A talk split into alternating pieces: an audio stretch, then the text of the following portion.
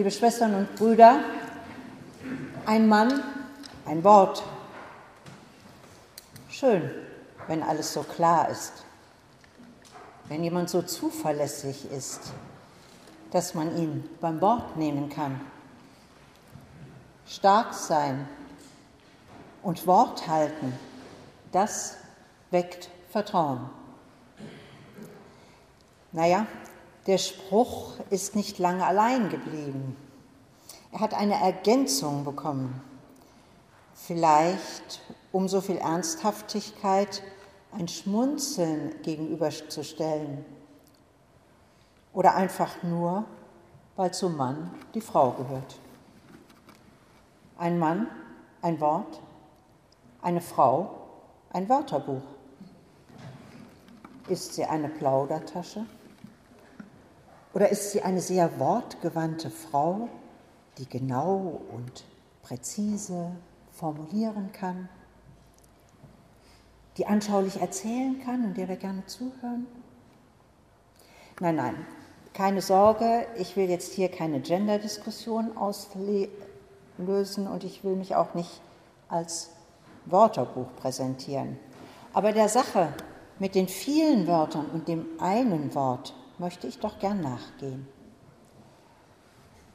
Frau Wörterbuch hat mich darin erinnert, dass im vorigen Jahr ein neuer Duden herausgekommen ist. Das ist nun nicht, äh, wie man meinen könnte, im alten Sinne einfach ein Buch, das man mal in die Hand nimmt und etwas nachschlägt. Nein, man spricht von einem Duden-Korpus. Und das ist eine elektronische Datenbank, die 1995 aufgebaut wurde und seitdem ständig erweitert wurde. Inzwischen steht man bei vier Milliarden erfassten Wortbeispielen.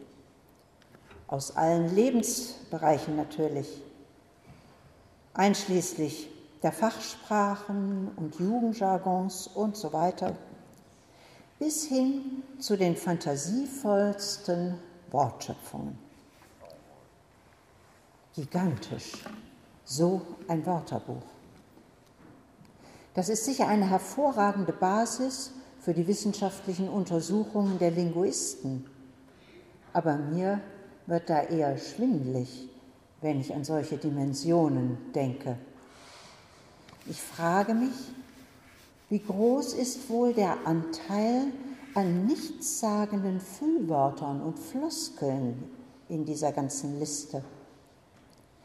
Wie viele kurzlebige Modewörter und Eintagsfliegen sind da festgehalten? Und vor allem, wie wirkt das auf unser Kommunikationsverhalten im Alltag? Offensichtlich haben immer mehr Menschen das Bedürfnis, sich öffentlich zu äußern. In den Medien, in den Talkshows natürlich, in den sozialen Netzwerken rund um die Uhr. Das führt natürlich zu einer riesigen Menge von Meinungen ganz verschiedenster Art und damit verbunden ist eine regelrechte Wörterflut. Neben vielen wahren Aussagen findet man allerdings auch eine ganze Menge, die gezielt, gestreut Unwahrheiten verbreiten. Fake News heißt das auf Norddeutsch.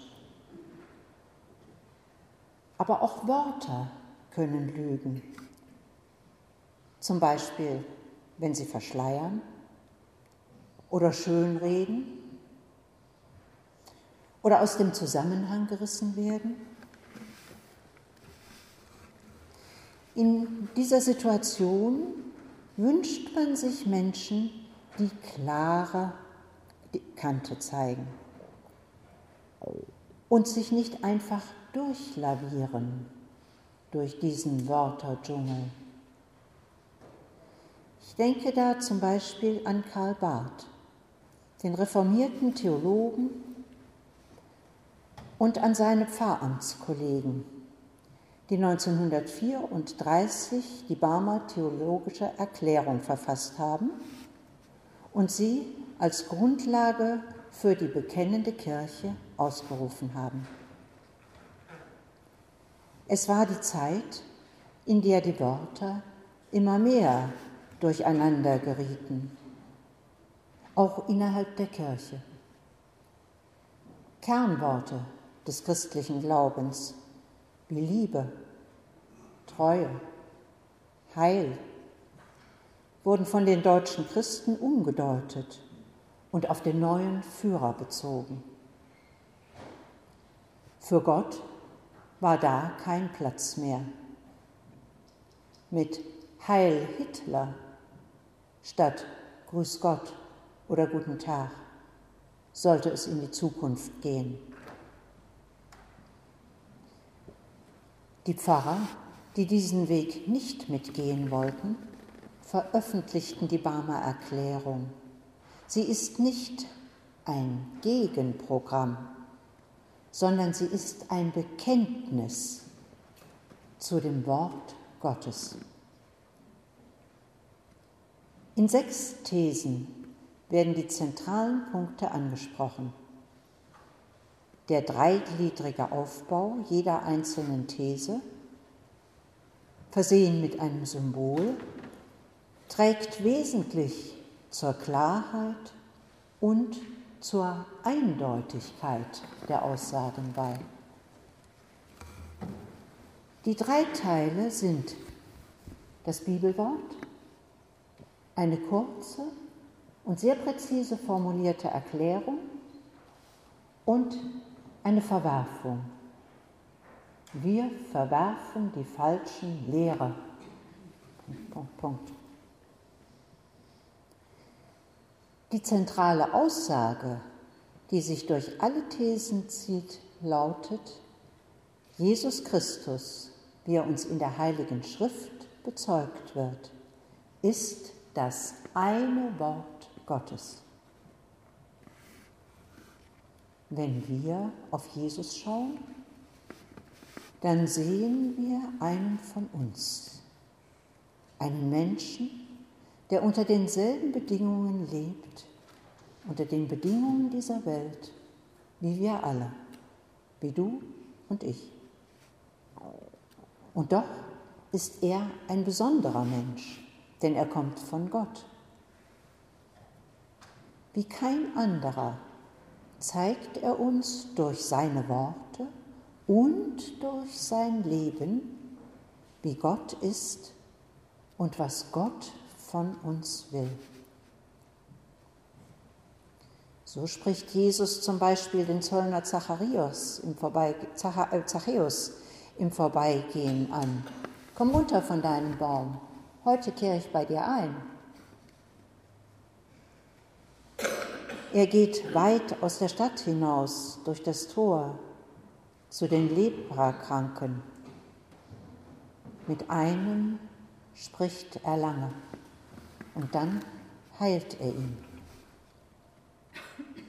Manch einen setzt er den Kopf zurecht durch sein Wort. Wer von euch ohne Schuld ist, der warfe den ersten Stein. Er predigt vor einer großen Menschenmenge und sorgt dafür, dass die Zuhörer auch genug zu essen haben. Denn das tägliche Brot und das Brot des Lebens, das gehört zusammen. Jesus ist bei vielen Menschen beliebt aber nicht bei allen. Er eckt an, besonders bei den Frommen.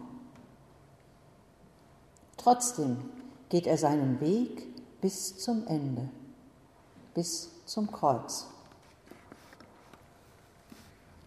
Jesus Christus, das eine Wort Gottes.